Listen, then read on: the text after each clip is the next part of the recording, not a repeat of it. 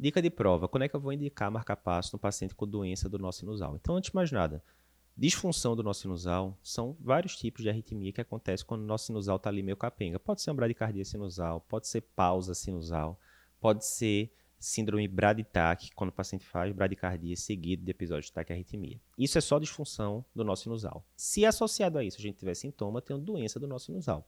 E eu vou indicar marca-passo quando? Quando o paciente tem sintomas convincentes que eu atribuo aquele problema. Então, o paciente fez uma pausa sinusal de 6 segundos no Holter e teve uma síncope naquele momento, sim, o marca-passo vai ajudar. Contudo, marca-passo na doença do nó sinusal só tira sintomas, não vai diminuir mortalidade, não vai alterar desfecho. Fica ligado nessa.